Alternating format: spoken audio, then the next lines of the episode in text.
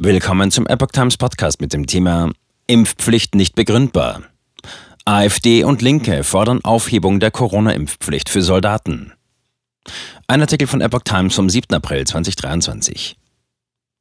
Neben einer ganzen Reihe von Krankheiten müssen sich Bundeswehrsoldaten auch gegen das Coronavirus impfen lassen. In der Frage, ob das so bleiben soll, herrscht bei zwei Parteien seltene Einigkeit.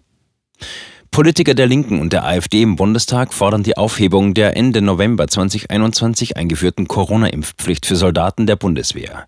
Diese sei aus der Zeit gefallen, sagte die gesundheitspolitische Sprecherin der Linke-Fraktion Katrin Vogler der Welt.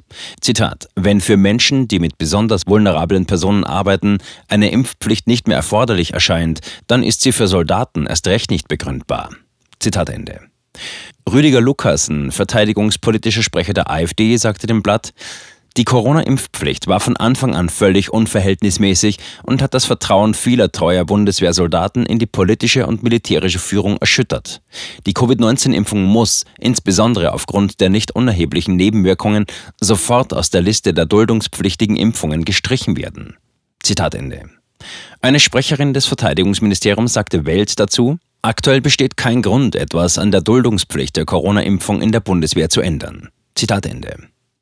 Soldaten müssen sich gegen eine ganze Reihe von Krankheiten impfen lassen. Dazu gehören unter anderem Hepatitis, Masern, Röteln, Mumps und auch Influenza.